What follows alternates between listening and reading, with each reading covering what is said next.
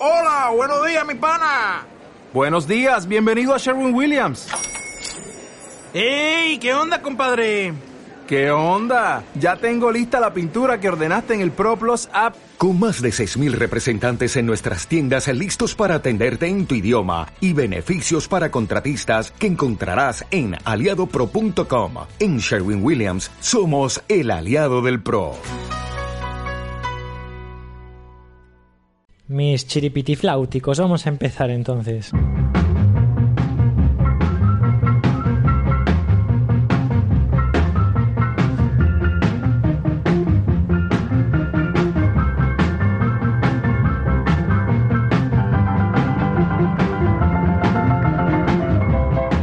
Estás escuchando Radio McGuffin.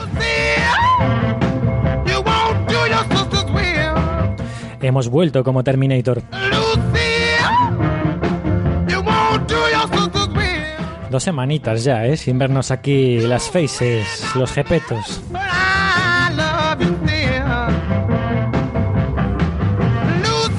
Bueno, pues vamos a darle caña a un marzo de cine, un marzo petado de películas, películas que han desfilado por los cines y algunas de ellas las he visto con mis amigos Mariola y Tom. Chicos, bienvenidos. Bienvenidos. Hola.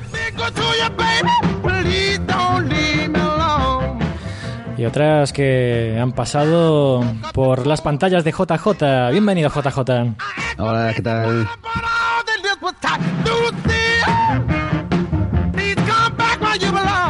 Digo por las pantallas de JJ como si tuvieses aquí varios cines en tu propiedad, tío. A ver, eh, me podían hacer sucio de honor algunos, ¿no? Joder, enrollarse un poco y tal, pero bueno. Hostia, yo creo que nosotros también, ¿eh? Porque le estamos dando práctica irreligiosamente cada semana.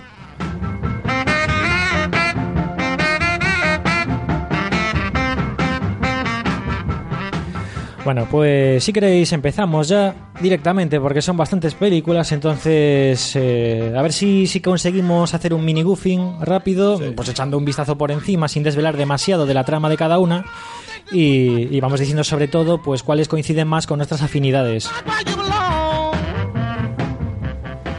Empezamos con El Gorrión Rojo, una peli protagonizada por Jennifer Lawrence y bueno, a mí no me ha gustado demasiado, pero a mis amigos sí, entonces yo creo que lo más apropiado es que empiecen ellos presentándola. Bueno, yo tengo que decir que sí que me gustó la película. Eh, bueno, es la, eh, se puede decir que la trama es la típica película de espías, ¿no? Pero es, en este caso es, bastante explícita, no tiene imágenes así más o menos duras, bueno, enseña todo y, y joder, dentro de lo que son las películas de espías yo he estado muy entretenido durante toda la película y me lo he pasado bien. Y además tenía varios giros de guion así interesantes. Yo la verdad salí contento del cine. Es verdad, eh, Jennifer Lawrence prácticamente lo enseña todo, está guay. Bueno, yo, a pesar de que sí que creo que es propaganda antisoviética la película, por el resto es, es bastante buena. A mí me gustó mucho. Es diferente.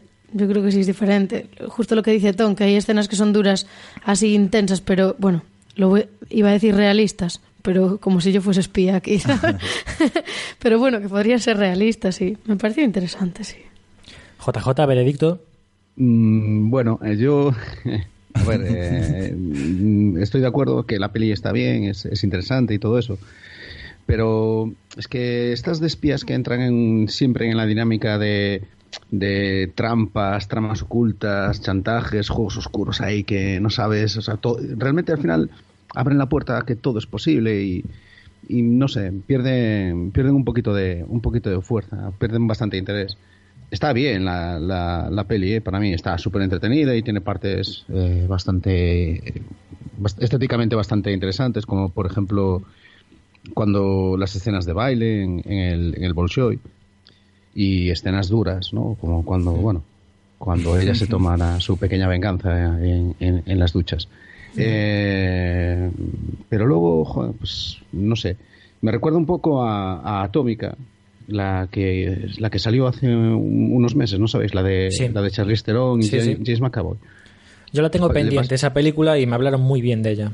Eh, a mí me pasa lo mismo con- que, que con esta. O sea, la trama al final es que es de eh, traición a un traidor y luego a otro traidor y vuelve así, y que no sabes quién es el que está traicionando a quién y quién está actuando eh, correctamente o quién quiere traicionar o cómo, cuándo a- al otro. Entonces ya sabes que, que va a haber engaños tras engaños y al final pues puede ser cualquier cosa. Ahora, la de Atómica tiene las mejores escenas de tortas que he visto, pero en muchísimo tiempo. Dicen que la música está muy bien también, ¿no? Sí, también, también, también. Pero las tortas, ostras, para verlas, porque además estás diciendo, joder, pero es que se, se están dando, se están dando, porque parece que, que las tortas son de verdad. Oh, qué guay. En ese sentido, Atómica muy bien. Y Corrido en Rojo va, está bien, está interesante. Mm. Pero bueno, a mí me gustan más las que van un poquito más por, por la parte. Las de espías que van un poquito más por la parte humana, tipo como las de John Le Carré, como la de un espía de los nuestros, eh, El Topo y, y todo eso. Bueno, yo tuve sensaciones, ¿cómo decirlo suavemente? Tuve un desencuentro con esta película porque, por un lado, es lo que dices tú, eh, cuando, cuando empezamos a, a profundizar demasiado en este entramado de tradiciones y contraespionajes, llega un punto tan confuso en el que piensas que todo puede ser posible en cualquier momento, puede surgir cualquier giro de guion que te cambie todo. Entonces, claro, llega un punto en que yo por lo menos pierdo, la, pierdo el interés, ¿no?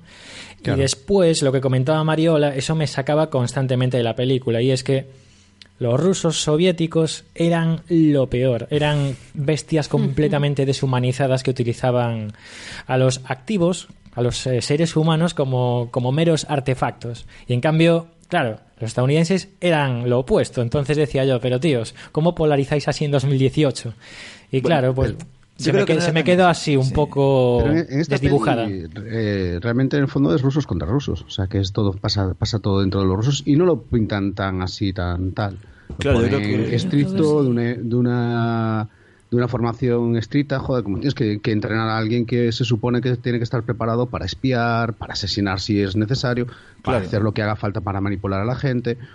Lo más novedoso en ese sentido es el tema de, de que, de que presentan como una escuela de, de psicología, de, de los objetivos, de cómo manipularlos y tal, que entrenan a los espías ya para eso. Pero por lo demás, Claro, yo creo que ahí- eso es simplemente te enseñan esa parte y no te la enseñan de los americanos. No te están diciendo que los americanos lo hayan hecho mejor. Coño, pero es lo No que estoy diciendo es- yo. Te enseñan a los Bueno, rusos como peña horrible y de los estadounidenses no dicen nada, Porque, tío. ah, pero que no digan nada no quiere decir que sean buenos, ¿no? Simplemente te- la protagonista es rusa y te cuentan, pues, cómo entrenan a un espía No, ruso. los espías americanos ahí, No, no, no. norteamericanos, son bueniños, No, no, son, no. Solo hay- miran por los demás, incluso miran por los No, no. espías rusos. Solo son, mira- solo mira- son unas almas caritativas. Solo mira a un espía americano, el único que mira es un espía americano y también hay una espía rusa que mira por, por las... O sea, al final son un espía ruso eh, que también la chica, ¿no? Que, de- que tiene su parte humana y un espía americano que también tiene su parte humana, pero los jefes del espía americano le daban un poco igual salvar a la chica rusa o la alianza Sí, con sí, la rusa. O sea, pero pensaban en la está- información que podían sacar, no en, no en salvarla a ella, vamos. De hecho, le estaba exactamente igual. Claro, realmente lo que hay detrás es la, el- la duda de si el, el espía americano eh, lo hace por, por sí mismo, o sea, porque se ve identificado en ella, o porque, o porque se enamora de ella, que es un poquito lo que, lo que bueno, vamos, la- que nada. la- el nudo dramático de la, de la peli, pero pero no sé, yo no vi tanto así bloque, joder, machos, es que pienso en las películas de los años 80 y a ver, o sea, eran todos, los rusos llevaban todos explosivos y metralletas, igual que ahora llevan los, pues los árabes en las películas. Es un, era un cliché eh, de aquel entonces que ahora se ha perdido. Claro, JJ, pero precisamente es, es lo que te decía yo, también se lo comentaba a Tom. Si es que entiendo vuestro punto de vista y, y es que tenéis razón, esto es así. Lo que pasa es que la película es muy cabrona, porque te muestra lo que quiere. Y sí que te quedas con una imagen muy negativa de los rusos y de los estadounidenses no. Entonces, en 2018 sí que lo ves como algo anacrónico. Pero, por ejemplo, yo lo del entrenamiento de los espías no lo veo negativo. Es duro, pero Sí. es por lo que se supone que es... En todas las películas es lo que se supone que ves de los espías, ¿no? Que tienen que... Y ya te lo va contando la película, ¿no? Tienen que ser capaces de engañar, de, de- de soportar muchas situaciones con tal de no descubrir su tapadera. Entonces la escuela es dura, pero... Pero porque les quieren acostumbrar a ese tipo de situaciones para que sean capaces de actuar con normalidad y nunca destapar su tapadera de espía, ¿no? Buah, no pero es- es muy chungo. O O sea, tú legi- legitimarías eso. no, no, no. Pero, otra cosa es que. Claro, claro. Pero tampoco igual el espionaje no es que sea legítimo tampoco. O sea, el tema es que dentro de lo que es el universo espía que conocemos, que igual es muy diferente al de la realidad, ¿no? No, no sé cómo es porque está, Vale. está oculto, ¿no? Pero no creo que en la escuela esa, por ejemplo, sea un ataque al comunismo y a la forma de pensar de los rusos. Creo que simplemente es una forma de enseñar cómo ellos han imaginado que habría que entrenar una serie de espías. Eh, Cuadra que son rusos. ¿Sabes que está basado en un libro? Yo no tenía ni idea, pero el otro día vi el libro en una estantería de una librería y ahora dije, a ver quién lo escribió. Y lo acabo de buscar en internet y lo escribió un ex agente de la CIA. O sea, que yo con eso ya me creo bastante es que que- intentase Es como rollo- convencernos sí, de sí, es como, señoría, no hay más preguntas. Mira, No, su autor. Jason Matthews, fue agente de la CIA durante décadas y queda muy plasmado en las páginas del libro. Es que tiene mucha propaganda, o sea, honestamente. Yo salí del cine diciendo, guau, es que me acabo de tragar. Hay un producto propagandístico que lo flipas, tío. Pues no lo sé, yo es que no, sigo siendo, o sea, para mí sigue siendo los protagonistas y los antagonistas rusos y, y- y hay- igual que hay rusos buenos, o sea, igual que hay rusos malos, hay rusos buenos en la historia. Eh, y no hay que, o sea, no sé, eh, la historia va de lo que va, va de una agente, de una bailarina eh, del Bolshoi que, que llega a ser agente, agente de inteligencia rusa eh, y de cómo la entrenan. Eh, eh, vamos, o sea, si como si coges a un niño de, de nueve años y lo entrenas para ser kung fu, o sea, ¿qué pasa? Que los, los monjes Shaolin eran, eran unos eh, fascistas totalitarios y los queremos quedar, los queremos dejar así. Sí, yo ahí opino igual, la verdad. Sí, bueno, yo, yo no lo entrenaría así, eh, parece Kung Fu, pero bueno, de cualquier modo, no pasa nada, ver, porque vosotros estáis alienados y Mariela y yo no. Yo ya sé que tú- De aquí vamos a terraplanistas en nada, ¿eh? Ojo, ojo. Eh, eh, que poco- pocos terraplanistas hay de verdad, eh. Ojo, a mí me cuesta encontrarlos, tío. Sí, es una investigación que tengo. Hay mucho posing, vale, muchas posturitas, pero después de verdad hay pocos. Ah, perdona, JJ, que estabas ahí desarrollando. No, no, no, no, no estaba desarrollando nada, me iba a meter contigo. Te iba a decir que yo ya sé que tú entrenarías a los espías eh, educándolos por competencias y con trabajo en equipo, nada más. Siempre, sí, ya lo sabes, y, y sobre todo educación democrática. Claro, claro, claro. Nada, la película está bien. Yo creo que se pasa un buen rato. Está bien. Sí. Si te pones al margen de, de, de comunismo, de criticar al comunismo ¿no? y tal, la película está bien. Eh, sí. Pero es que si, si, si pasa todo en la época contemporánea, ni siquiera es, Aparte, sí, sí, sí. ¿no? O sea, no... Sí, le pasa que siempre está atente ahí, que si, no sé, como hace poco Bueno. justo murió un espía, un espía ruso ahí en Londres y tal, ¿no? Tampoco ahí. deja nada claro, ¿no? De la época en la Sí, que es actual. sí. Sí, que sí, es actual. Sí, si hay móviles, Sí, es tiene verdad, que ser es verdad. actual. Sí, sí. De cualquier modo, Claro. yo no creo que sea una, una crítica hacia el comunismo, porque Bueno, no, una crítica no, ahora, pero ahora mismo, No, evidentemente, Es que no. Rusia está entregada a un capitalismo de lo más salvaje. Bueno, pero siempre se con sí que se comunistas. muestra una cara muy negativa de, de los rusos, ¿no? Cuando dicen, "Buah, la madre patria, tal, es como justo después va a venir una imagen súper negativa y eso, pues es un cine que, que Sí, trabaja con las emociones y siempre nos muestra una cara muy negativa de Rusia y una pues muy positiva de los estadounidenses, sobre todo pues a la hora de tomar decisiones siempre eh, valoraban la parte humana. ¿Mm? Pero y los rusos no. sí, pero yo creo que eso la valoraba. O sea, el problema es que los americanos solo vemos al espía, a uno de ellos. Los otros de su equipo ni se mojan, ni. Parece que están ahí y pasan de todo. Parece que les da igual un poco. Le dejan libertad a él para, decir, para tomar sus decisiones, ¿no? Pero yo creo que de hecho cuando hablan con él, cada vez que hablan con él, le muestran que lo importante es la misión, que no se exponga con la gente rusa porque se la va a jugar y le va a robar toda la información y no sé qué. O sea, yo creo que el problema, o sea, el problema de esto es que no nos muestran la parte americana. Exacto, Entonces, exacto. Pero, eh, claro, Nos es muestran que solo una parte muy bonita, además. ¿eh? una parte muy Claro, pequeña de la parte imprescindible que hace falta en la película. Ahí hay dos protagonistas. Está Jennifer Lawrence y está, pues, eh, el tío que no me acuerdo cómo es el nombre del actor. Y son súper guays los dos. claro. Claro, una rusa super guay y un americano super guay. Sí, el resto sí. está como, es más, más centrándose en los rusos y, y- y ya está, ¿no? Pero, o sea, la, la omisión de los americanos no quiere decir que sean muy buenos, ¿no? Igual tenéis ahí un prejuicio, Mario y tú, ¿no? Que, que ya veis con que los americanos son muy buenos y si no dicen lo contrario son buenísimos, ¿no? No, pero mira, al contrario. Porque Dando la vuelta a la tortilla. Sí, o sea, está- no, que Mira es- qué inteligente.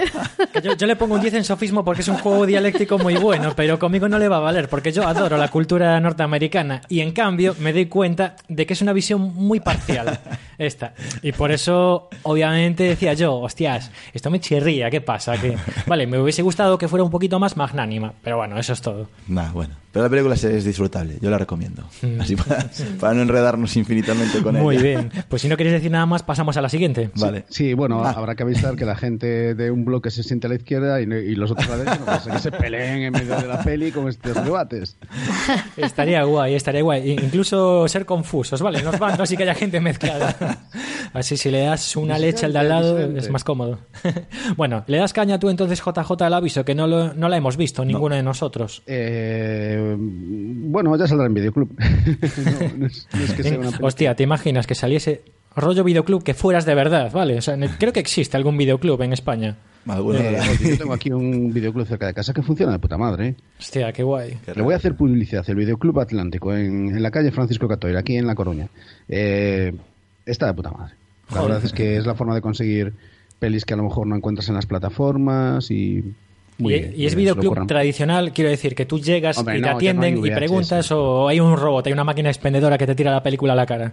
Eh, hombre, no sé. Claro, claro, es que yo he visto, o sea, los últimos que sobrevivieron aquí en Ferrol, tío, los últimos Sí, videoclubs, máquina, se convirtieron sí. en máquinas, eran como vender, pero sin brazos y piernas, ¿sabes? Y solo te... te- eso, te, te echaban la peli y ya está, tío. Y lo guay del videoclub es la experiencia, ¿no? De comentarlo, preguntar, que te recomienden. Sí, sí, hablar con la peña, no, no, eso, eso sí que está también bastante bien, ¿no? Pero sí, a ver, tienen las dos, tienen dos máquinas fuera, tienen dos expendedoras, pero tienen también, o sea, es videoclub, videoclub. Yo en la máquina hace tiempo que no, que no saco. Yo creo que la clave para que siga funcionando es eso, atender bien a la gente y tener mucha rotación, sacar muchas muchas pelis, y, eh, que así yo creo que, que es como les ha permitido tirar para adelante y seguir y seguir y seguir vivos, ¿no? En un sector que está desapareciendo, eh, o sea, que ha desaparecido prácticamente. Sí, sí. A mí me encantaría. Y, Y- me encantaría que volviese con otra cara, ¿sabes? O sea, como centros en los que no solo tú alquilas películas, sino que hay eventos que sirven de punto de encuentro. Sí, Vale, bueno, para todos los que nos gusta el cine. En eso estos no se meten, ¿no? Pero también es otra, es otra actividad, ¿no? O sea, es decir, yo no puedo competir con las grandes cadenas, pues, pues en precio a lo mejor, pero o incluso en producto, pero mm, puedo competir en atención, puedo competir en, en atender, ajustarme a, la- a las demandas a las demandas de un cliente en concreto. Oye, mira, eh, eso también tiene su valor añadido y es de lo que se trata no, no solo de, exprimir una vaca, o sea, es, sobre todo de dar, dar servicio a los clientes. Y esto es bien, un euro cincuenta, alquilar una peli de un día para otro, un, un DVD, un euro ochenta, un Blu-ray, a mí no me parece eh, excesivo. Eh, sigue siendo más barato de, la media del sector cuando yo me hice del videoclub. Y si lo sacas en la máquina te sale por un euro, un euro, creo que son un euro y seis céntimos eh, la película, las seis primeras horas y luego cinco céntimos adicional cada hora, más una cosa así, un rollo así. Y, y yo por eso mismo nunca me he planteado descargar películas. Sí, sí, no, pues está súper guay. que salga en el videoclub y para qué lo voy, para qué la voy a descargar. Yo por, si puedo ver una película por un euro, bueno, pues espero tres, o la voy a ver en el cine o espero tres meses. Entonces, bueno, total, ah, sí. Sí, te toca a ti, ¿eh? A, lo del aviso, sí, no. Lo del aviso, a ver, es una peli interesante, es eh, una película española dirigida por, por Calpaso- Calparsoro, eh, que bueno, que, que hizo una, una, una película en los años 90, creo que se llamaba en el 95, creo que fue, que se titulaba Salto al vacío con Iwan Nimri, que había, había tenido bastante repercusión, luego sacó algunas mm, bastante interesantes pero bueno, esta está bien, correcta, está muy bien, eh, eh, ¿cómo se llama? Raúl Arevalo, el, el actor español. Buah, ahí Sí. me pillas, no tengo ni idea. Eh, sí, a ver, es uno, de los que está ahora un poquito, un poquito de moda. Eh, Raúl sí. Y Aura Garrido también, la, la, la protagonista. Están muy bien los actores. Va sobre eh, unos amigos que van a la, a la gasolinera el 24 horas a hacer una pequeña compra y resulta que hay un tiroteo y uno de ellos queda en coma. Y el otro pues se empieza a rayar con que, con que lo que pasó y tal, empieza a buscar en, en internet eh, y empieza a encontrarse con que eh, X años atrás hubo un suceso similar también con un, escenario muy similar en cuanto a la gente que participaba y también había un- hubiera un muerto. Y que X años atrás también había pasado, se había repetido tal, y siguió así hasta prácticamente principios del siglo XX, donde uh, se había producido un, un episodio así traumático que, que bueno, que, que parecía repetirse en el tiempo, y entonces el tío, pues es toda la carrera para tratar de evitar, para convencer a la gente y tal. Eh, está bien, paralelamente cuentan una historia de, de un niño que, que bueno, que sufre acoso en, el cole y, que suele ir por allí por el 24 y, y bueno, mm, estabas un poco a ver si, si al final pues eh, si muere alguien, quién muere, cómo muere y, todo eso. Y al final tiran tanto de la cuerda que se hace bueno, demasiado demasiado larga la película Mm. para mí. Mm. Bueno, pues nada. Pero bueno, Yo la verdad tengo curiosidad. ¿eh? ahora que la comentas. Sí. Es que no me sonaba esta, ¿eh? Sí, yo la había mirado en la cartelera, pero la había desechado porque tampoco contaba, lo que contaba en la sinopsis era como, pff, va, sin más. Mm. Pero, hombre, tal y como lo cuenta JJ, igual sí que tiene un poco más de, Sí, sí. de interés. Es es buen vendedor, ¿eh? JJ, la verdad. Pues no sé, la, la verdad es que tengo, tengo miedo de haberme, haberme liado un poco, pero yo vi el tráiler, o sea, nosotros vimos el tráiler y, y la fuimos a ver porque, por, porque nos, no- nos, nos resultó atractivo. Y la peli, la peli cumple bastante bien las expectativas. Lo que pasa que el problema está, en el- sobre todo al final, en el desenlace, que lo hace demasiado, demasiada cámara lenta, así estos planos épicos de venga, te mueres, no te mueres, vas a morir, va a pasar, no va a pasar y, y al final te quedas, tío, pero para ya, joder, que llevamos 10 minutos con algo que pasa en 3 segundos, tío, para ya. Uy, qué coñazo, ¿no? Eh, claro, es ese desenlace así, va. Mm. Bueno, Te, apuntamos para el te deja mal, mal sabor de, lo- de- de boca. Lo que pasa que, eh, bueno, eh, dije antes lo del videoclub. Esta yo, no, yo creo que va a salir pronto en Netflix, ¿eh? porque Netflix está, eh, era productora de la peli. Ah. Uy, Entonces- pues yo no sé si eso es recomendar o, o no recomendar, porque vaya tela, ¿eh? Netflix últimamente. Ya, pero venga, eso es... Con las pelis, quiero decir. De series muy bien, pero en cuanto a pelis, joder, macho. No, no veo yo que acaben de dar con la tecla. Bastante prejuicio. O sea, se ha sacado el, el cliché y le están dando ahí. O sea, también por darle en algún lado. Mm, mm, hay, hay bastante propaganda negativa por parte de, de gente interesada. No sé. Sí, a mí me han pagado, ¿eh? Mogollón, para que hable mal de ella. No, a ver, eh, joder, De hecho, tengo un equipo nuevo aquí ahora mismo. Hay, Ojalá, hay algunas películas que sí, que la han cagado, pero, pero bueno, por ejemplo, la de Bright a mí me pareció una gran cagada. Sí, pero hay otras total. que están bastante bien. Dentro a lo mejor de un género un poquito más específico, que son el de telefilmes, como Mm. puede ser, pues yo que sé, Casas eh, Puertas Abiertas, que es una peli de, de- es un poquito de sobremesa, pero que, bueno, cumple la función, está bastante bien. Pero luego ya han sacado hace poco una que se titula El, El Ritual, y a mí me pareció bastante buena. O sea, de lo típico, eh, colegas excursionistas que dice uno, uy, yo se me sé un atajo, y si vamos por los bosques en vez de seguir el sendero, y Tío, la lían, es muy mala esa peli, ¿eh? ¿qué dices, tío? A mí me moló, Es mogollón. muy mala, tío. A ver, tú te Además- esperabas el desenlace, tú te esperabas que apareciera allí uno de los hijos de Loki, tío. Eh, Venga, hombre, si llevaba ya durmiendo una hora, es que qué, pesados, Ah, tío, pues a mí me qué moló, pesado. ¿eh? Esa sí, Ay, esa- esa me me tuerzo moló, un me tobillo, Dios mío, ¿qué voy a hacer ahora en el medio del bosque con mis amigos locos? Va, Sí. no sé yo, tío, mira, a mí mm, de verdad, hace que me divirtió mucho más La Bruja de Blair que esta. Y que llega tarde, ¿no? Para contar más o menos lo mismo. Pero la, bruja, la bruja de Blair era, era una, una, una, una, una dinámica bastante diferente. Sí, sí, pero la idea de base prácticamente es que te está contando lo mismo, ¿no? Bueno, no sé, a mí me dejó No, un poco frío de y yo creo que son de- películas olvidables. La verdad, que en- dentro de dos, tres años, ¿quién, quién se va a acordar de tener eso? un rato. O sea, yo no, no, no la pondría muy por debajo de... La del ritual yo no la pondría muy por debajo de la de Gorrión Rojo, por ejemplo. No, yo tampoco, pero es que como no me gusta ninguna de las dos, pues están ahí abajo. sí, sí, esto es así, ¿eh? Bueno, eh, ¿algo más o saltamos a, a la siguiente? Dejamos el aviso y saltamos a Yo Tonia. Venga. Venga, es un Tú, poco- Tonia, Tú, yo Tony. Total, es yo Tonia. ¿verdad? Tú, Tony. Sí, puedo cambiarme el nombre de Facebook, ahora que tengo la mierda esta que me quedo de, de la última vez que grabamos. El Tony Somagufo, que qué asco, tío. Tienes que poner Tonia. Sí. Es un, un aviso para todos los que nos estéis escuchando. Si cambiáis el nombre de Facebook, luego tenéis como una penalización que no os permite volver a cambiar el nombre en 60 días. Así que pensároslo bien. Bueno, total. Yo, Tonia, una película que a mí me gustó mucho, es un biopic que habla sobre la vida de la patinadora Tonya Harding.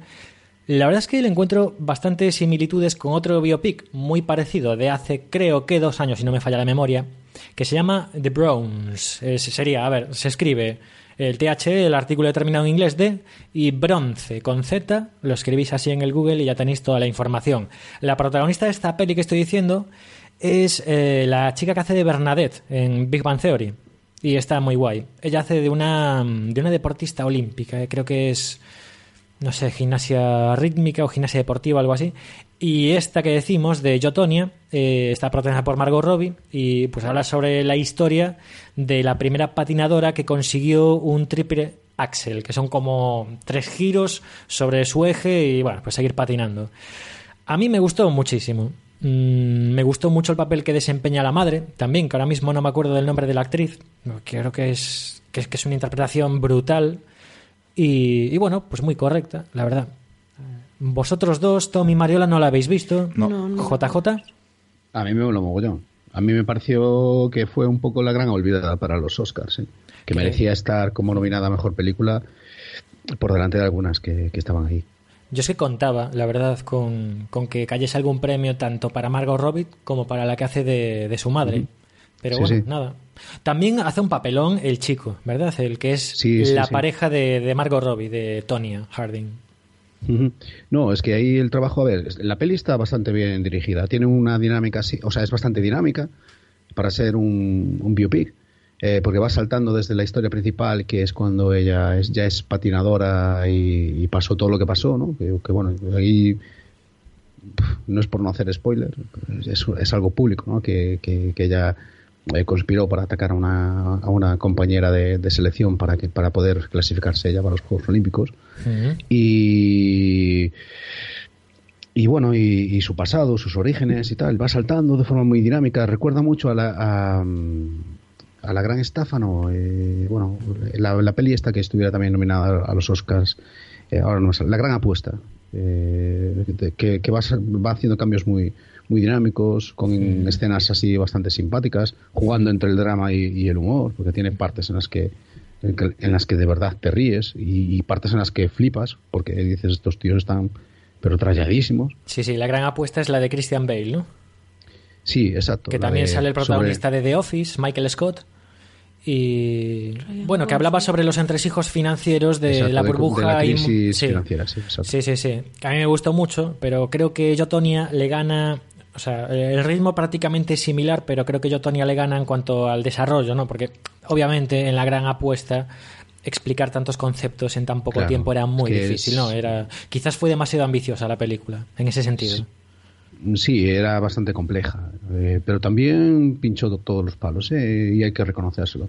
A mí, me- a mí me gustó que fuera valiente, valiente en eso, porque hasta entonces, hasta la gran apuesta, pues los, los análisis que, es- que yo había visto en, en el cine eran bastante parciales. O sea, o se centraban en una cosa, se centraban en otra, y ahí en la gran apuesta dieron, dieron tortas por todos lados.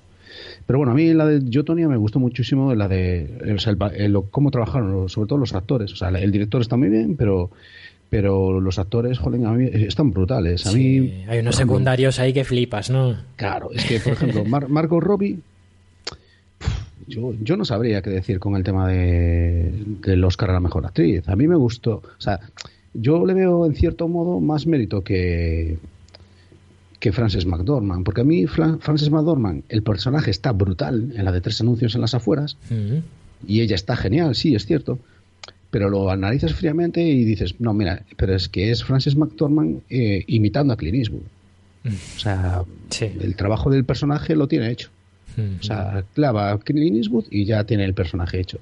Sin embargo, aquí eh, Margot Robbie joder, tiene un trabajo de drama, de humor, haciendo de loca, de desquiciada. Desde mi punto de vista, tiene bastante más, más trabajo y se merecía más el Oscar. Pero bueno, también es bastante complejo. Claro. Y sin embargo, por ejemplo, Alison Janney, que sí que llevó el Oscar a la mejor secundaria, o sea, que está muy bien, muy bien, muy bien, pero bueno, no sé. A mí, sin embargo, me, me, me gustó más Laurie Mel- Metcalf, eh, la de la de Lady Bird, pero bueno. Mm. Luego hablaremos de, de Lady Bird. Bueno, saltamos entonces a, a Winchester. ¿O queréis darle algún toque más a esta última, a Yotonia? No. ¿No?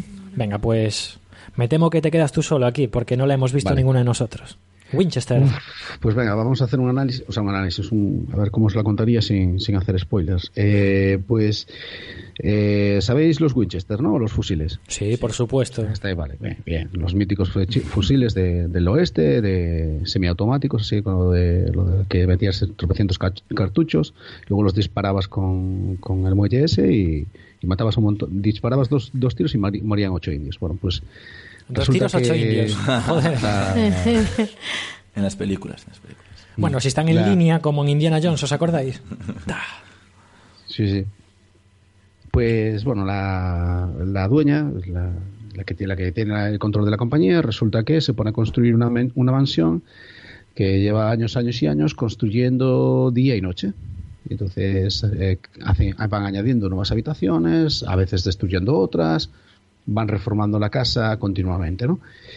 y los eh, ejecutivos de la compañía, esto estamos, eh, ejecutivos, estamos hablando de, de, principios del siglo XX, estamos hablando de 1910 o algo de, de, ese estilo, más o menos por esa época.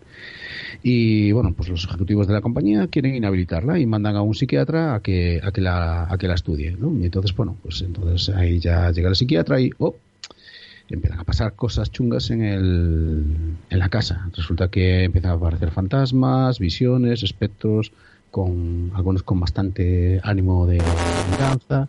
Y bueno, mmm, termina siendo una peli bastante correcta, mmm, entretenida.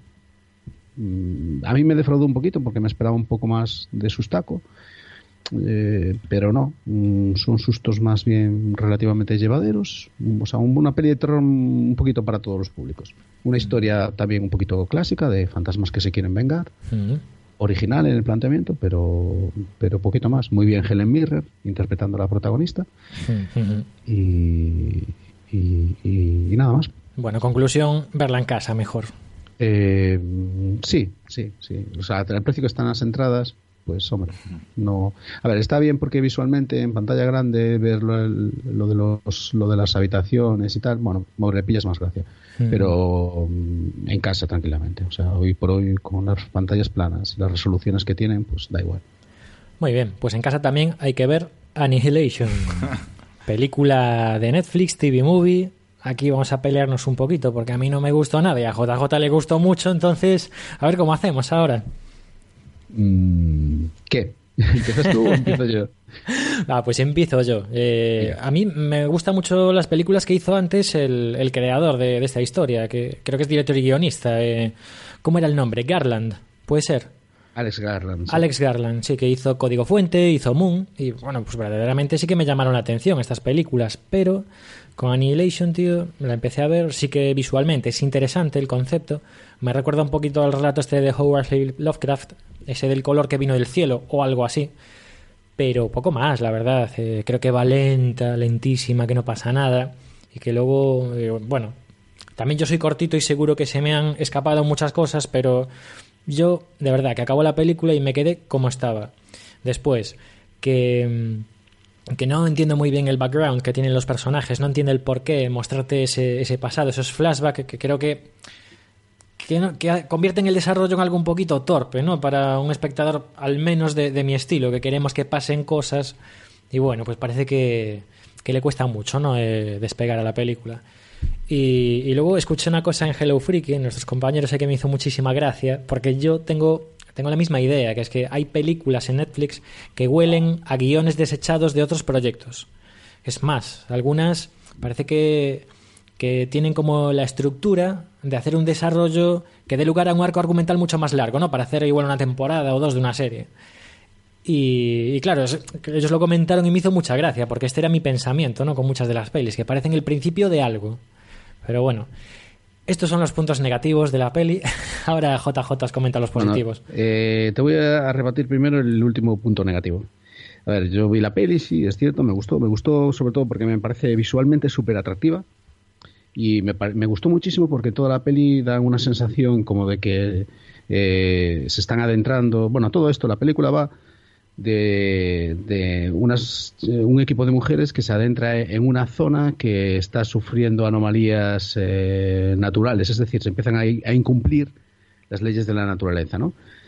Y esa, esa inmersión en ese mundo es eh, súper inquietante, porque no saben qué se van a encontrar, no saben el efecto que esa, que esa exploración está teniendo sobre ellas mismas pero tiene una parte de, como de está rodada con una parte como armoniosa como pacífica como si en el fondo eso fuera naturaleza como si fuera una naturaleza alternativa no entonces pues causa bastante para mí bastante contraste y bastante bastante inquietud y luego aparte plantea cosas súper originales pero el, el, punto que te iba a rebatir era el tema de cosas abiertas. Eh, esta película se basa en un libro que es eh, Aniquilación, de Jeff eh, Vandermeer, que es una trilogía. O sea, es la trilogía de Southern Ridge. Eh, y, y, por eso lo de que quede así un poquito, no un poquito abierta, la peli está cerrada en sí misma, pero, pero sí que, que, puede dar esa sensación de que deja puertas abiertas a algo. y, es así. Es, natural que quede así porque realmente no es, no es una historia cerrada. No es, por ejemplo, eh, Ready Player One, donde tienes el libro que, que, se acaba en eso, no hay una, no hay una segunda parte, ni hay un, un, ánimo de secuencia. Aquí sí, aquí sí, y realmente pues, pues por eso de ahí, de ahí el tema de que, de que parezca que se abre algo y tal, ¿no? Pues eh, conspiranoias las justas. Realmente es porque está basado en un libro que, que, tiene continuación, que es una trilogía. Entonces, bueno, a ver, a ver si hacen las otras películas. Yo la verdad es que el libro lo quería pillar hace en su día, o sea, cuando salió, porque me pareció súper atractivo el planteamiento. Y claro, cuando vi la película, joder, pues ya dije yo, ostras, pues a mí este título me suena, me suena, me suena, y al final, pues eh, después de ver la película, descubrí que era basado en el libro que, quería pillar. Y, fue cuando, bueno, de hecho ya me lo pillé, a ver si me lo leo eh, estos días. Mm, bueno, pues muy bien. Yo, en verdad, si saben contar conmigo, que no cuenten para las siguientes. Pero bueno, sin más, sé que, o sea, que no me haya atraído la película no quiere decir que, no le vaya a gustar a otras personas. Eh, yo sin más, la verdad. Me parece interesante el concepto de la resonancia, ¿no? Había como una especie de refracción en la cual, bueno, pues las leyes de la biología de alguna forma se ven alteradas porque había una especie de, de réplica, ¿no? En cualquier cosa que este espacio este espacio con esas, esos efectos y tal, pues intentaba duplicar, ¿no? De alguna forma. Pero, pero ya está, o sea, me pareció interesante la idea, pero luego, ya te digo, que, el ritmo no me gustó nada. Y acabé un poco como empecé, sin, sin que me quedasen las cosas nada claras. Y luego eso, la, la sensación que te comentaba yo, que, hombre, efectivamente yo no tenía ni idea de que estaba, estaba basado en una trilogía. Sí que insisto, me parece como, como el capítulo piloto de algo sí que la veo muy apropiada como para desarrollar una temporada, ¿no? Entonces, bueno, sin más, eh, a los que os llame la atención, guay, mm, pero yo no la recomiendo. No sé, yo es que también a mí no me importa que no me dejen las cosas claras. Si pasa algo que es así misterioso de verdad, joder, pues no te van a quedar todas las cosas claras. Eso eh, está un poquito es sobrevalorado. Que nos expliquen todo ahí y tal, pues mm, hasta cierto punto se podrá explicar. En este caso no. Claro, un poco para establecer afinidades. A JJ le gustó el final de Perdidos. Yo lo odio, pero con toda mi alma. Sí, bueno, el final de Perdidos, bueno, eso tiene, eso da para un magus. Sí, sí, de Perdidos al río, me encago en tal, pero bueno. Siguiente peli, Lady Bird. Yo no le doy mi sello de calidad. Joder, estoy muy hater, ¿eh? Muy, estoy muy odiador en este programa, chicos. A ver si me decís algo, joder. Normalmente no soy así. Yo era el fanboy, hasta ahora era el lover. Eh, tienes que poner el punto hater. Eh, sí, está bien, está bien. Será que no está Don Gato, entonces tengo que hacer de malo yo. Bueno, pues ¿qué se le va a hacer? Prefiero JJ que hables tú de Lady Bird porque a mí me pareció que contaba lo mismo que la serie Todo es una mierda de Netflix. Bueno, evidentemente toca la, época de instituto hacia el final, Lady Bird, y Todo es una mierda toca todo el espectro, ¿no? Desde los chavalitos que empiezan hasta los que están acabando. Pero bueno, eh, no me hizo tanta gracia como la serie, la peli. La peli quizás es un poco más intimista y bueno, sin más. Yo, no sé, no me la volvería a ver, ¿eh? Una vez y listo. La película es, eh, está rodada sobre todo con un ánimo de sello independiente. Entonces, tiene ese aire eh, intimista que normalmente se, tratan de adquirir todas las películas que están rodadas desde el punto de vista de, de, vamos, del, sello independiente, pues eh, como tienen casi todas las películas que, van a Sundance. O sea que es un poquito mm, tirando por ahí. Y sí, es, eh, tiene similitudes con, con la de Todos una mierda eh, sobre todo por, por, también visualmente.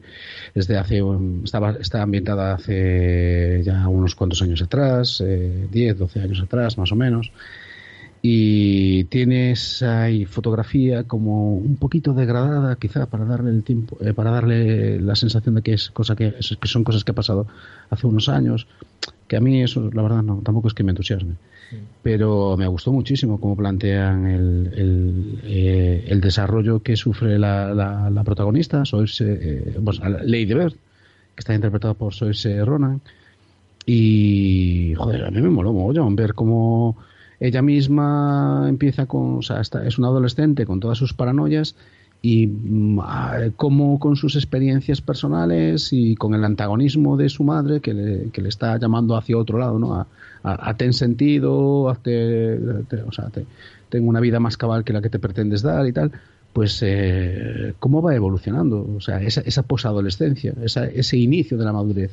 Entonces, pues a mí me moló, me pareció muy bastante bastante bien hecha, divertida también, tiene bastantes eh, partes de, de humor. Eh, como es para estar nominada a la mejor película como a, a la mejor película, pues hombre, ahí ya también tengo mis dudas. Hmm. Yo que sinceramente como mejor película me parece la de Joe Tonya.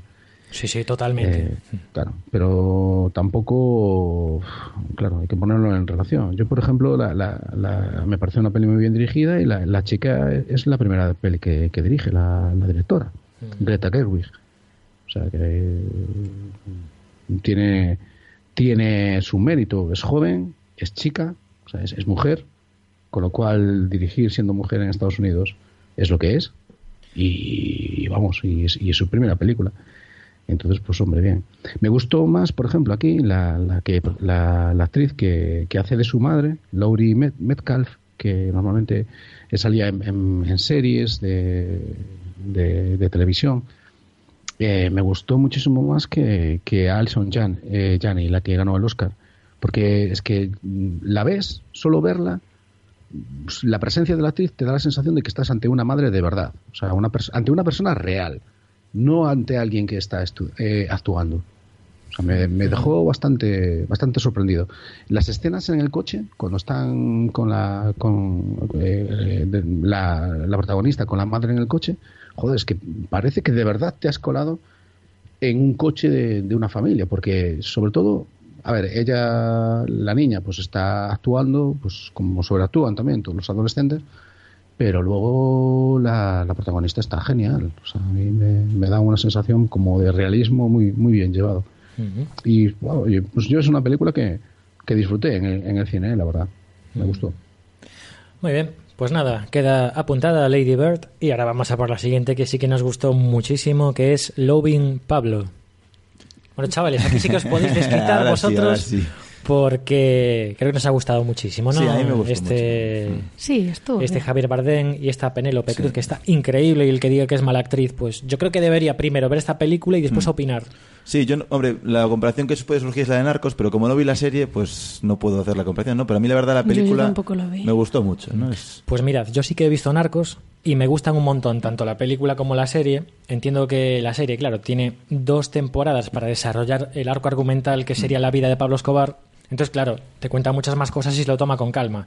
Pero la película también, en las dos horas escasas que dura, joder, yo creo que resume muy, muy bien la historia de Pablo Escobar, sobre todo su ascenso, que es rapidísimo todo, y luego los errores que fue cometiendo para, para hacer que lo cogieran.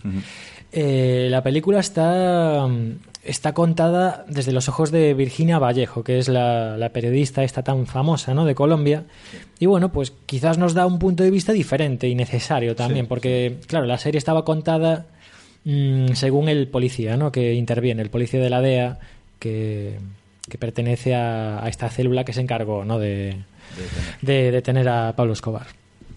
Sí, Virginia Vallejo creo que era un, para quien no la haya visto, era un amante de Pablo Escobar. Y creo que el libro ese que escribió, que es real, decía algo así como que ama- amando a Pablo, no sé si, bueno, no sé el título exacto, pero amando a Pablo y odiando a Escobar, porque te cuenta el lado humano de, de, De del narco, pero, pero también pues la parte de narcotraficante y todos los problemas que conlleva, pues estar enamorado de una persona así. No sé, sí, está bastante Sí, bien. a mí me gustó. Pasan, pasan muchas cosas, Sí. rápido, tal, vas entretenido todo el rato. Sí. No hay ningún momento en el que estés... buah. A ver, tampoco diría que es un peliculón, pero sí, estuvo bien. Sí, yo Me pasó rápido, muy bien. Justo lo que esperaba.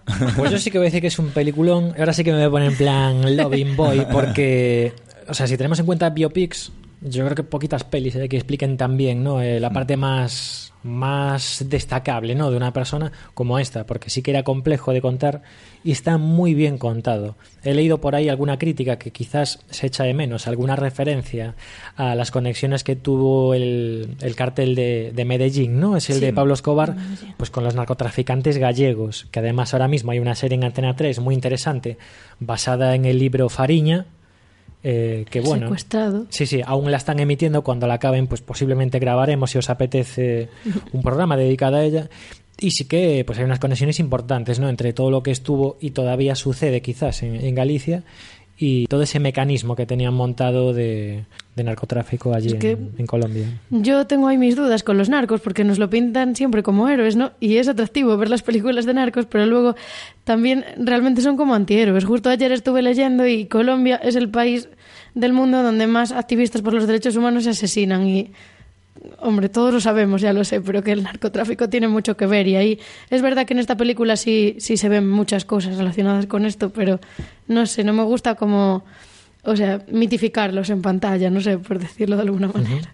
Y precisamente por eso mola mucho esta película, porque Mm, dan a en entender que él, bueno, pues subió como la espuma hasta alcanzar pues un nivel brutal, ¿no? Tanto económico como de aceptación social. Y después quizás fue fue la ambición lo que lo perdió, ¿verdad? El querer más todavía. Sí. Y, y no solo me refiero a dinero, me refiero a más cosas que él quería. Respeto. Respeto, participar en la vida política, el como estar por encima de la ley, de, de la policía, de, de los mecanismos que controlan eso. No sé. Pero al final causa como compasión, ¿no? Verlo así. No sé cómo explicarlo. A mí eh, no lo veo ni como un héroe, ni como un héroe, ni como un o sea, ni como un sinvergüenza, ¿sabes? Es como que me da pena él como persona. Es la sensación que me causa la película, ¿sabes? A ver, la peli me imagino que juega muy bien a nivel empatía, ¿no? Porque sí que Sí. te enseña cosas, bueno, que tú puedes entender y luego otras que son incomprensibles a todas luces, ¿no? Mm, sí, Poca gente pues tomaría determinaciones como las que él tomó para conseguir ciertas metas. Entonces sí, que creo que es muy interesante cómo la película juega con eso y, y además que lo hace eso, como decís antes, de una forma muy amena y muy llevadera. ¿Algo más sobre esta peli? No. ¿No? Pues pasamos a Pacific Rim Uprising, Insurrección en español. Esta todavía no la hemos visto, pero me parece que JJ sí que va a dar buena cuenta de ella. Bueno, a ver, la primera la visteis, ¿no? No, yo Sí, no. Bueno, sí, yo sí. no, pero Yo eh, tampoco. es muy fácil. de Yo ver. sí, hombre, a mí me pones bichos gigantes y robots, ¿y qué quieres que haga? ¿Que no la vea? No, no. Eh, La primera te joder, digo una cosa, ¿eh? del Toro, la primera. Sí, sí, sí, claro. Te digo una cosa, yo fui al cine a verla y salí muy enfadado. O sea, la película me gustó, pero me fui muy enfadado porque las peleas, o sea, la parte chula, la parte visual interesante, todo sucedía de noche en el mar y lloviendo. Entonces no veías nada. Entiendo Sí, que es una sí. limitación, ¿vale? Que igual no había pasta suficiente para hacer buenos efectos y bueno, pues una solución es esa, es enseñarte poquita cosa. Y tengo entendido que en esta segunda película pues resolvieron ese problema, ¿no? Sí, ese, a ver, tendrían que resolver otros, ¿no? Sobre, sobre todo el hacer un, un guion a lo mejor un poquito más, un poquito más elaborado. Claro, es el efecto Resident Evil, ¿no? O Evil. Sí, sí, sí, sí, sí, sí, también. Eh, pero bueno, que, que, que está bien, se deja ver. A mí me parece una película de, venga, dame palomitas y, y venga, a papar palomitas viendo efectos especiales, eh, monstruos que destrozan ciudades y bueno, la trama un poquito así, va, un poquito original, Sí, bien, sí, sí. aceptable, pero, pero bueno, me gustó mucho que el, bueno, a ver, no tiene nada que envidiar, eh, mirándolo desde el punto de vista, mirándolo fríamente, tiene el mismo ritmo y la misma estructura que cualquier, que casi cualquier película de los Vengadores. Sin eh, la mitología, el valor añ- añadido, el simbolismo que le damos nosotros a, los Vengadores, porque al fin y al cabo es, es- uy, es el Capitán América, es eh, Iron Man, eh, es Thor y tal. Entonces ya les, estamos- les estamos dando un, un simbolismo por sí mismo a, a la historia que nos vayan a contar. Y, y, bueno, a mí me recordó, y también sin el tema de, de, ser tan, de, tratar, de ser tan, tan profundos. La película es lo que es y, y vale para lo que vale. Eh, cumple su función perfectamente, igual que la primera. Eh, pero mm, si hay algo que destacar, aparte de, que, de que está entretenida, Pues eh, el papel de los actores, a mí me, me mola un mogollón. Sale, el protagonista es eh, John Boyega, el, el, de, el de Star Wars. O sea que ya no está Charlie Hunnam, ¿no? Por lo que veo. Que No, era el no- no protagonista. Protagonista de la serie esta de moteros. Ostras, ¿cómo se llamaba? Que no me acuerdo. Eh, Sons of Anarchy. Sí. A mí me gustó, ¿eh? Como, como trabajó en la primera película, pero bueno, aquí se lo calzaron, por lo que parece. Sí, a ver, es, esto ocurre pues X años más tarde y, y realmente es una nueva generación. Eh, el protagonista, John Boyega, eh, no, eh, es... eh, se supone que es el hijo del general de la, de la primera parte. Mm, ujú. Ese general que cada, cada cuarto de hora soltaba un, un discurso en plan, vamos muchachos, es la última oportunidad para la Tierra, vamos a cumplir con nuestro deber. Pues, eh, pues bueno, pues eh, es el hijo, está así un poco en plan bala perdida, no, no quiere asumir su destino, ¿no? Eh, tal. Y bueno, hablando de hijos también, el, el otro protagonista es Scott Eastwood, el hijo de Clint Eastwood, y es súper gracioso, ¿no? Porque parece que, o sea, se le parece un mazo al padre y se, y se hace bastante gracioso verlo. Joder. Pero mm, tanto ellos dos como el resto del reparto, a mí me molaron mogollón. Me pareció que estaba bastante, bastante bien, bastante por la media, por encima de la media que de, de, de las películas así de acción. Pero Ah, luego, guay. a ver. Ya- no, te es, iba a decir que ya solo por eso, por estos dos actores y por ver a robots gigantes hostiándose, ya merece la pena, ¿no? Pero para Sí, sí, sí, sí. A ver, es que realmente es lo que es. Vas a ver robots gigantes hostiándose con, con monstruos gigantes. Y ya sabéis, o sea, lo que pasa siempre. O sea, cuando piensas que todo va bien, aparece un monstruo más gigante que los anteriores. Te digo, spoiler. Sí. No, eso no es spoiler, eso vas a lo que vas. O sea, Sí, sí, sí. Bueno, pues nada, a ver si convencemos a Mariola, que, que mira para otro lado ahora mismo, pero bueno. La verdad, a mí ya si me dices bichos así raros y robots, yo... Tía, no estabas prestando atención, el hijo de Eh, Clint sí. Ah, pensaba que estabais hablando de los bichos y robots y ya no hice caso a la película porque ya escuché bichos y robots al principio y desconecto. ¿Te, te das cuenta, JJ? Mariola robots. nos puentea, pasa de nosotros cuando hablamos ahí de superhéroes o, Si, o de robots si habláis gigantes. de bichos y robots, desconecto. eh, es, eh, es mi historia con las mujeres, ¿eh? Yo no, no recuerdo a ninguna que me haya hecho caso nunca. Tío, no digas eso, que después Silvia nos escucha, ¿qué, qué va a pensar? No, si Además- esa es la que menos caso me hace, por eso se casó conmigo. Ah, vale. Bueno, muy bien. Entonces, acabamos con Pacific Rim. ¿Tiene el sello JJ de aprobación? Bueno, bueno, vale, a ver. Uy, uy, te- tiene la mitad, tiene media luna nada más. Sí, a ver, es que a mí tampoco, es que yo voy a ser sincero, a mí el cine de palomitas mm, tampoco es que me tire mucho, pero bueno, Eh, pero sí, sí, sí, sí, es para eso, pues mira, bien, Mm. bien. Hostia, para pues ir a ver con gusta los mucho. chavales, para, ir- para invitar al ahijado y, y pasarte hora y media comiendo palomitas con él, perfecto. Bueno, pues hablando de palomitas, vamos con otra palomitera que es una de las pelis favoritas de Mariola durante este mes de marzo, que es Redoble de tambor, ¿cuál será?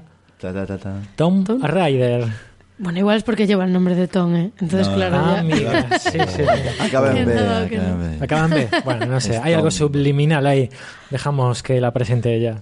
Ah, bueno, no sé. Yo sé que aquí hay, hay mucho hater con esta película, que todo el mundo, que es una barra basada, así y tal, pero a mí me gustó mucho. O sea, sí que es una peli de entretener, que no va más allá, caza tesoros y punto. Pero a mí me gusta mucho sobre todo porque la heroína es como una heroína de verdad.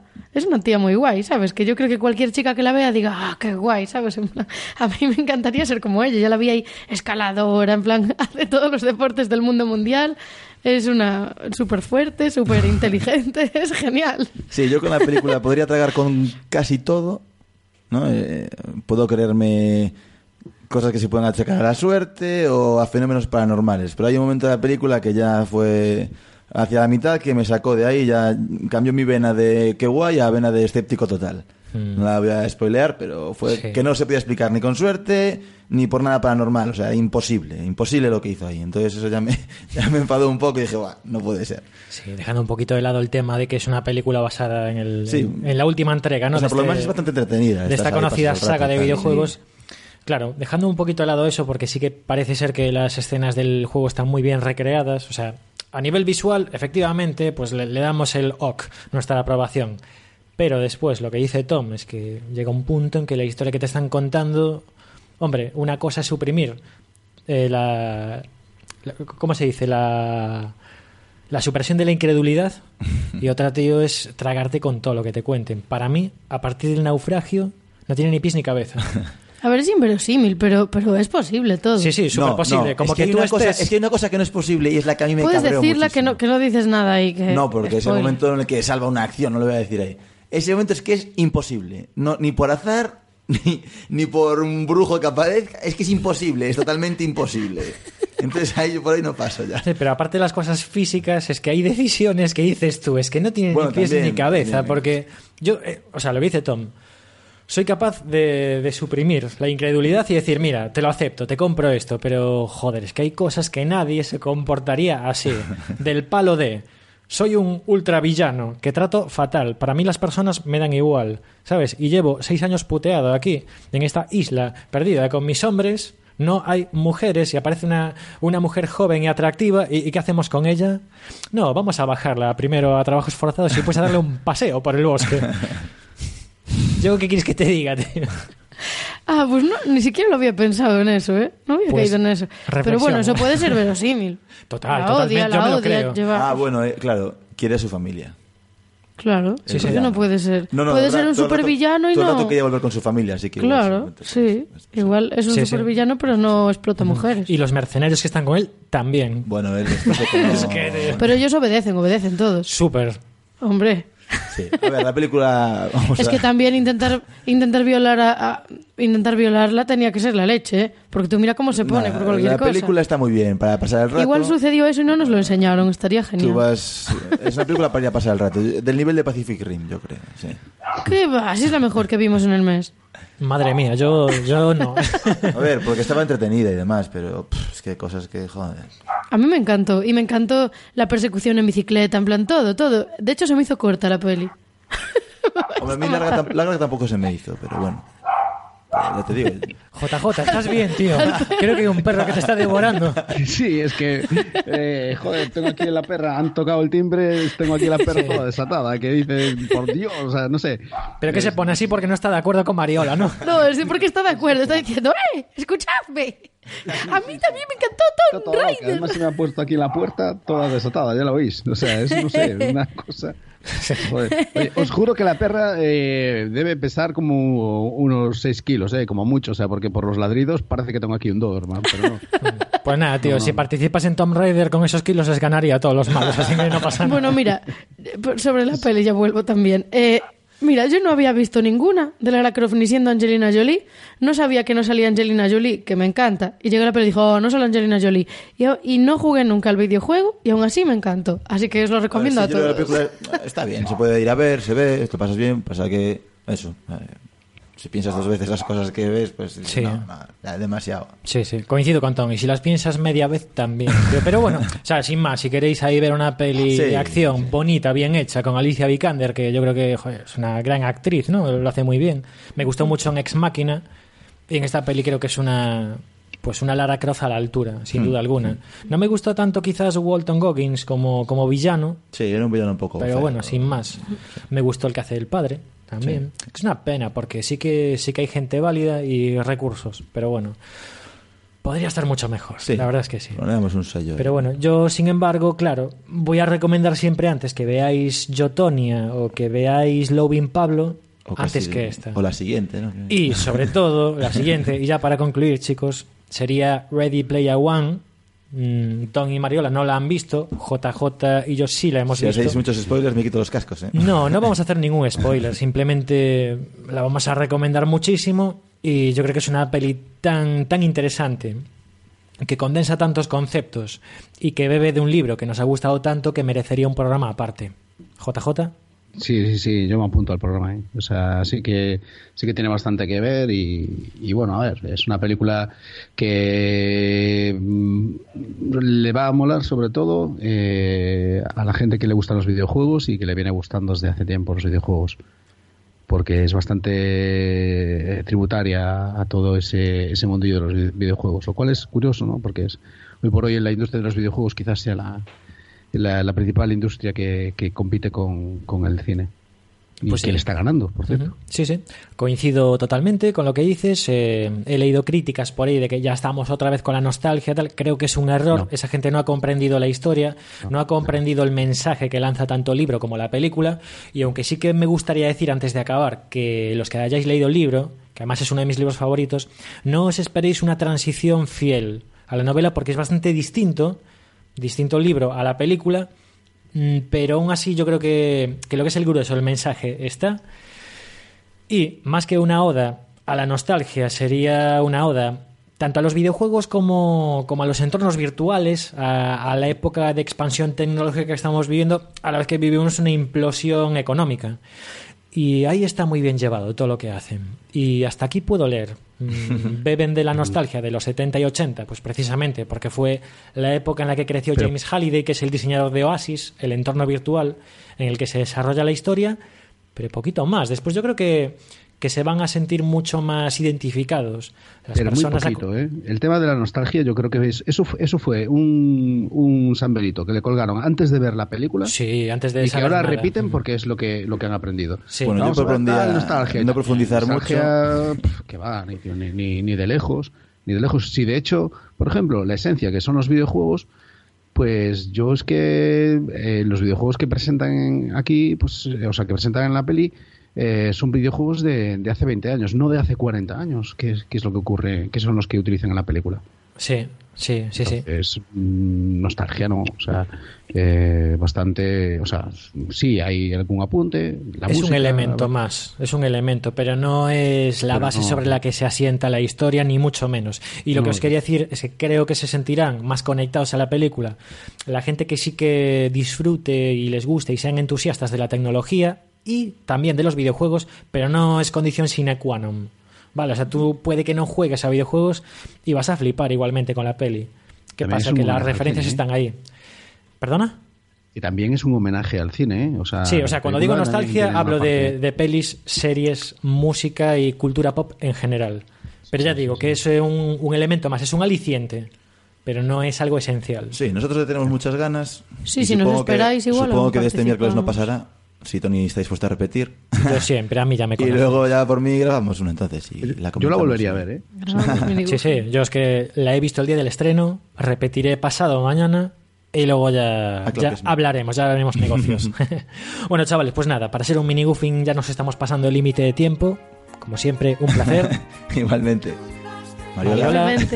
Nos vemos, JJ, un placer. Venga, un abrazo a todos. Y hasta la próxima, nos vemos y nos escuchamos, que veáis muchas pelis, muchas series, que juguéis a videojuegos, que leáis libros y que lo paséis muy bien. Un abrazo.